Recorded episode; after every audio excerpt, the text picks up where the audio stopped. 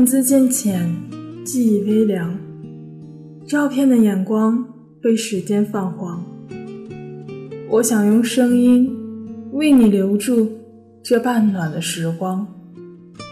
我是静默，与你分享我们曾经的哭过、笑过。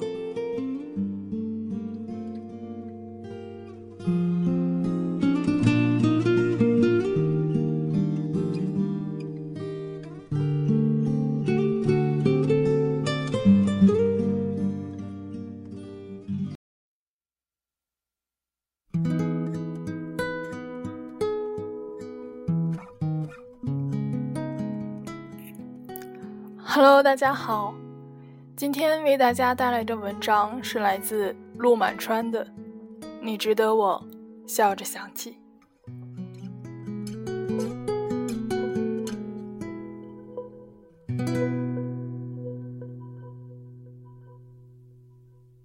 爱总是让人懂，其实不需要有什么理由才能叫人。算感情有多可求，时间一旦化永久，为什么可又一年了，以前总有在岁末年初写篇东西，盘点总结一整年的习惯。后来这个习惯被莫名的搁置了，并不是没有什么值得可写，而是觉得没有把装在心里面所有的东西全都掏出来做展览的必要。就像那次你突然问我，为什么从不在微信圈里发东西，微博也发的很少，我故作高深的说，因为感觉腻了。也的确，最近几年我开始对很多东西失去了热情，有时候甚至开始担心，对于这样的年纪，这种趋势是否属于不幸？我说的话也越来越少，心里想的东西却越来越多，每天反复要做的事儿，就像泛滥在念头里一遍又一遍的打捞自己，感觉有点累，也还是会想起你。虽然不再是先前那种锥心刺骨的程度和如影随形的频率，但想起的时候，胸口还是会感觉压着一块不重不轻的石头。好在，现在的我已经学会每次都把这种感觉控制在二三十秒之内，然后旁若无人的抿抿嘴。好几次刚好被朋友瞧见。他们坏笑着问我，是不是有了新的情况？我有时摇头不语，有时如实相告。其实真的很快，我们分开已经快两年了。但每次想起你来，我还是会抑制不住的笑一下，就像记起一件美好到值得庆幸的事情，心情会突然变得格外的好。尤其是想起你总是大逆不道的叫我小伙子。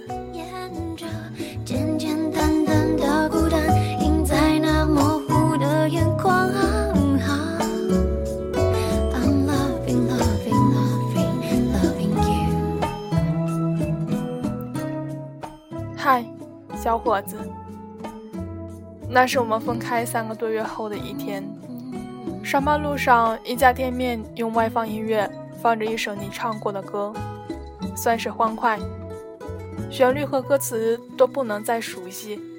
我突然有一点恍惚，努力提防着那种被称为悲伤的情绪。那天上午我心里都不太平静，处理工作的效率也不怎么高。手机屏幕上蹦出你的名字时，我简直吓了一跳，感觉好像有种类似奇迹的事情降临在自己的身上。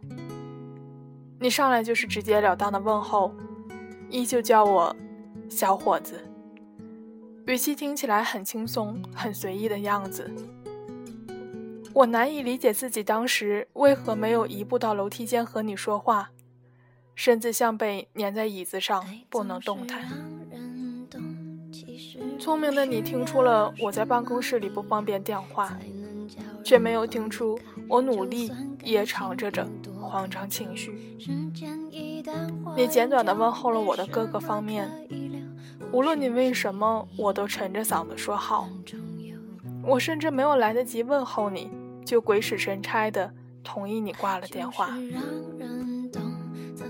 而你最后问我的问题是感情方面有没有新的生机？我老实说，没有。本想说的平静，却显得有些斩钉截铁。你顿了顿，说会有的，让我耐心等待。那是我们分开后的第一次通话，且偏偏发生在我格外想念你的时候。这份裹着难过的喜悦来得太过沉重，使得我一整天都心不在焉的把你说过的每一句话反复的细嚼慢咽。那天我加班加的很晚，终于挨到可以走人，出门就与黑夜撞了个满怀。我没有直接杀回家，跑到单位对面那排快要打烊的店铺前，沿着马路走。行人不多，路灯的光线也刚刚好。我几乎是心惊胆战的掏出手机，又煞有其事的回拨了你的号码。直到听到你的声音，我才不知不觉的停了脚步。实际上，我也没有说什么有营养的话给你，假装轻松的解释上午不便说太多，有些抱歉，所以才又打了过去。你笑着没有揭穿我。你说等你再来我的城市时，会找我见面。我们一起再去那些一起走过的地方，重新走走。语气变得很严肃，态度有点像请求。终于在我含糊犹豫的沉默里，挖出了一个明确的答应。我又让你挂了电话。挂掉之前，你问我怎么都不问问你过得好不好，甚至要把你的情况说给我听。我却歇斯底里地说了句：“你别告诉我。”那天之后，我一直在等待你找我见面的消息，有时期待，有又有些空虚。但后来，你却一直都没有找过我，我们也没有再通过电话，我反而收获了一种轻松和安心。我在怀念什么呢？怀念第一次见面那天，我长篇大论的给你讲苏童小说时。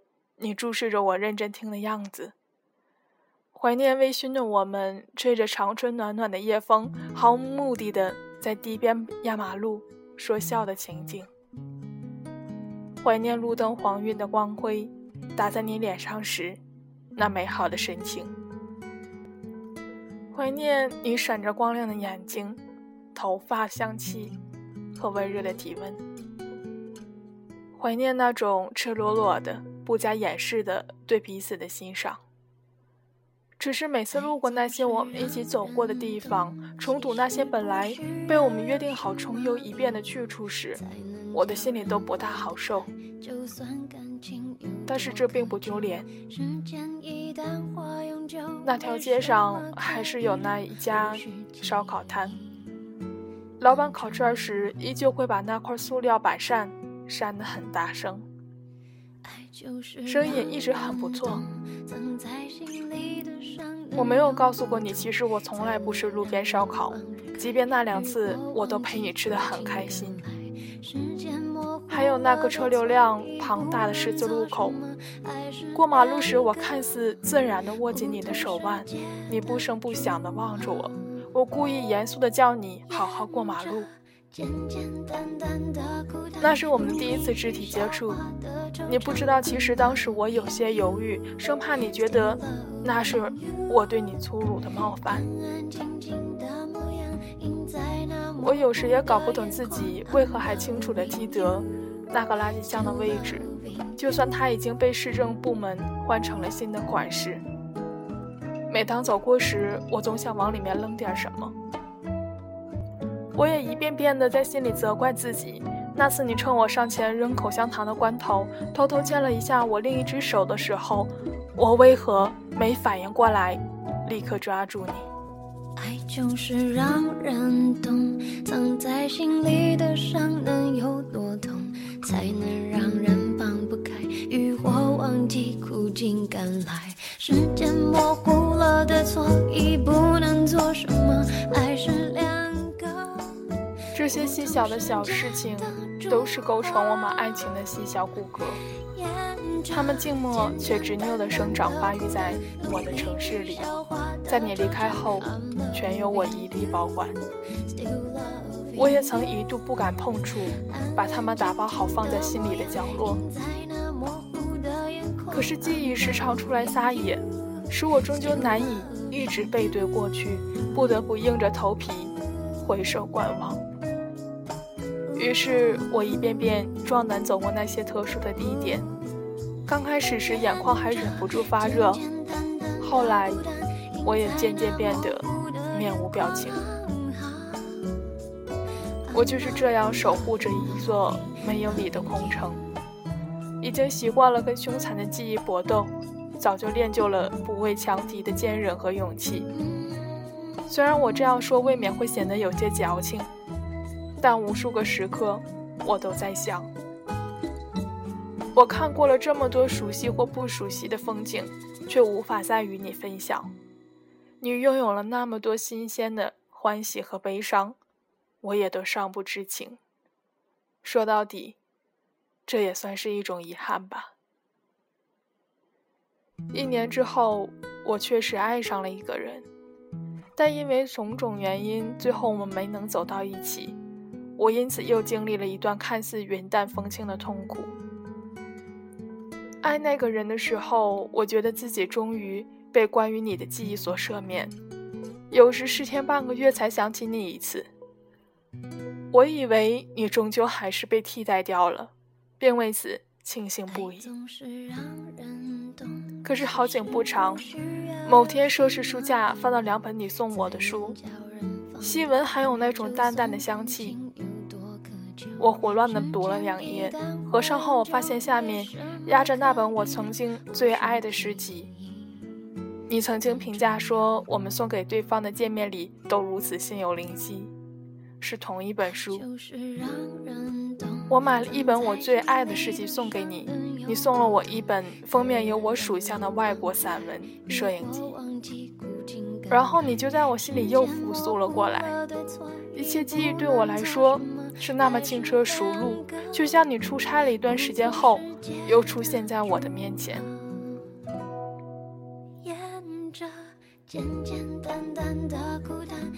我又哪有那么洒脱呢？有时甚至还有些可耻，只是你不知情。比如常年在微信朋友圈里装死的我，隔三差五就去看你发了哪些状态。但我从不点赞，也不留一个字，就像在偷窥一个人的生活。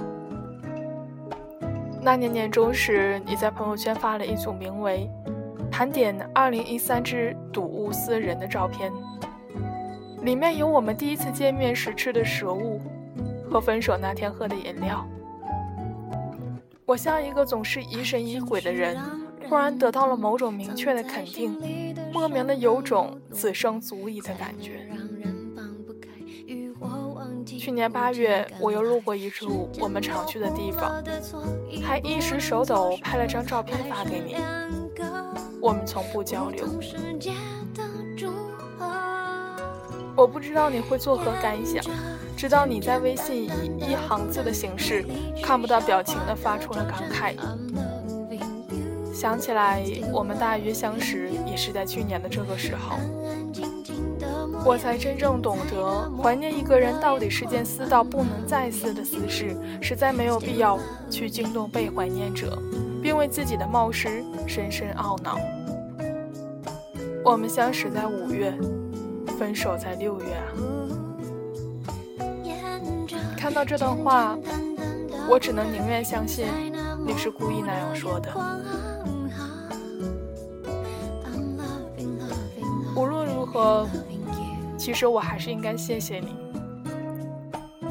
让我即便在一个人的时候，心里也不会空落落的发慌，让我时常发自内心的扬起嘴角，让我至今仍能清楚的记起那种爱着和被爱着的感觉，并一直在心里珍藏下去。也正是跟你分开之后，我才开始认真思索，好的感情应该是什么样子。很多道理我慢慢也才明白，很多过错我迟迟才去承认。说起来也是讽刺，我写了那么多别人的故事给网上的朋友们看，甚至经常好为人师的对他们遇到的感情问题指手画脚，自己却至今。还放不下你，也从未为你认真写过一篇文字，所以心里始终有愧。而因为持续的时间短，又分处两地的关系，我一直在朋友面前执拗的不肯把你划入前任的行列，非但难以自圆其说，又对你有些某种不公。即便这听起来确实只有像小伙子。才能做出来的事。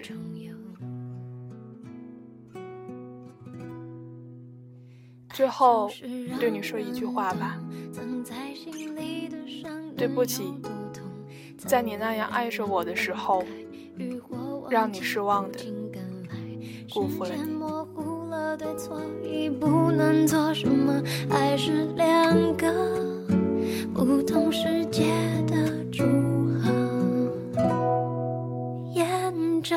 简简单单的孤单路，努力去消化的惆怅。I'm loving you, still loving you。安安静静的模样，映在那模糊的眼眶。I'm loving you, still loving you。这篇文章是作者陆满川对自己以前感情的一段回顾。其实我很欣赏作者现在的这种状态，有过一段感情，感情逝去后还可以笑着嘴角回忆起过去的种种，两个人之间没有怨恨，没有埋怨，只是共同的祝福和美好的祈愿。这应该也是对我们自己最好的交代吧。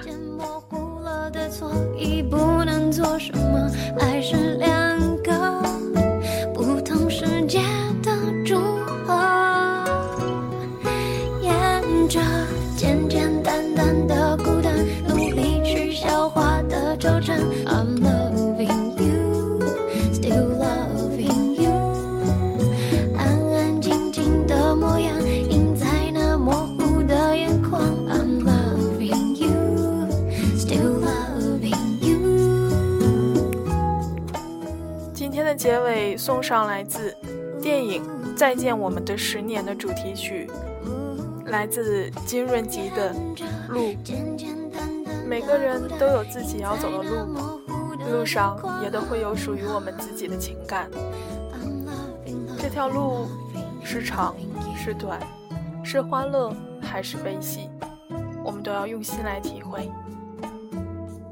那我们的节目到这里就接近尾声了。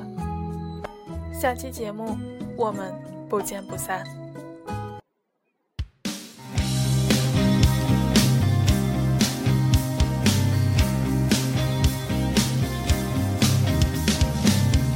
望着天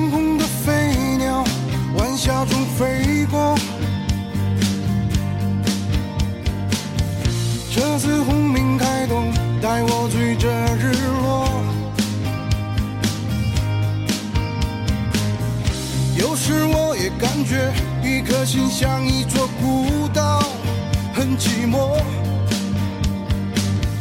未来在什么地方？谁来告诉我？谁来告诉我？我只想闭上眼睛去流浪，像一阵风一样，背着我行囊，自由是方向。明天会怎样？时间会揭晓答案。风光不停地掠过，看车流在穿梭，多少次辗转人海中漂泊，抵达你的心还有多远的跋涉？谁来告诉我？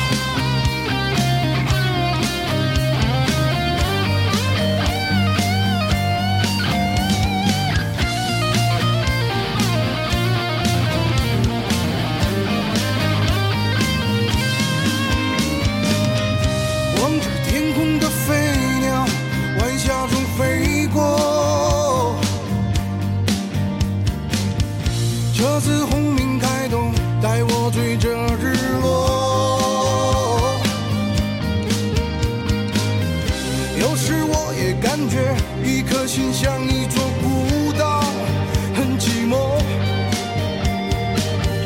未来在什么地方谁来告诉我？谁来告诉我？我只想闭上眼睛去流浪，像一阵风一样，背着我行囊，自由是方向。明天会怎样？时间会揭晓答案。